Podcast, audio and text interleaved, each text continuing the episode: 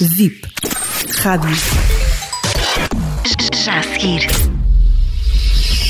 Raul de Almeida com Sem Dogmas.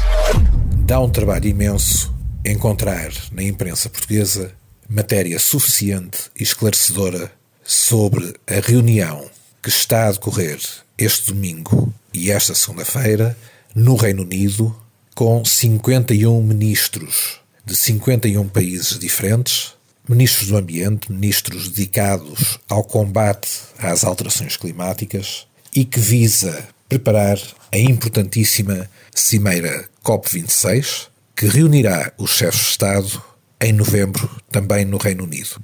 Estes ministros têm um trabalho hercúleo e importantíssimo pela frente.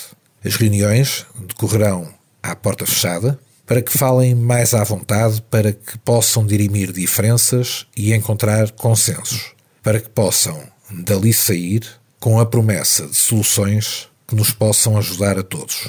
O combate às alterações climáticas, o desafio da COP26 para manter no máximo de um grau e meio o aquecimento global nesta data, é da mais importante relevância para a humanidade. Vivemos numa época em que o consumo, em que o desenvolvimento, em que o paradigma do crescimento económico implicou sempre uma agressão ao planeta.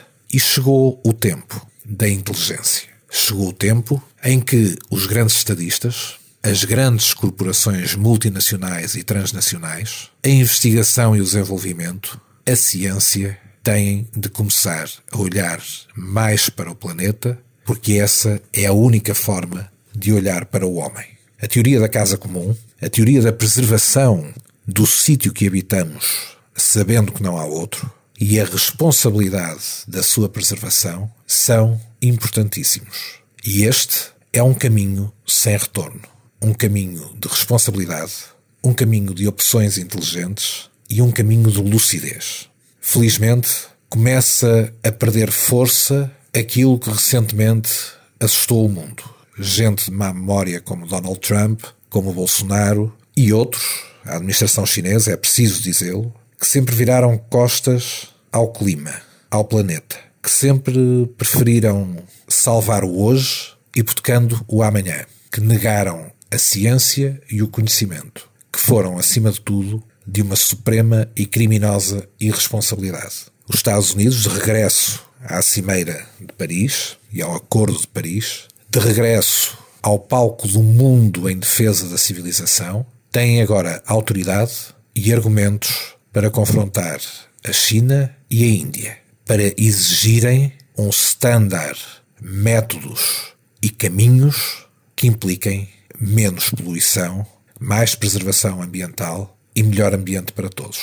Será muito importante também, durante estas reuniões, o encontro, o diálogo e a partilha entre os grandes poluidores, digamos assim, os grandes blocos industriais de que acabo de falar, e aqueles que são mais afetados, como Ruanda, como a Costa Rica, como a Jamaica, como as Ilhas Marshall ou mesmo as idílicas e paradisíacas Maldivas.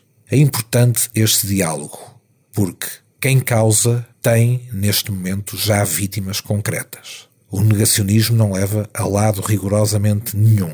A histeria e o panfletarismo do outro lado, de um ativismo irresponsável, sectário e radical, também não levam a lado nenhum. O caminho é um caminho de inteligência, de bom senso e de contenção. E é muito importante que todas as nações com ele estejam comprometidas. E seria muito, muito importante, já agora, que soubéssemos o que pensa e o que está a fazer o governo português.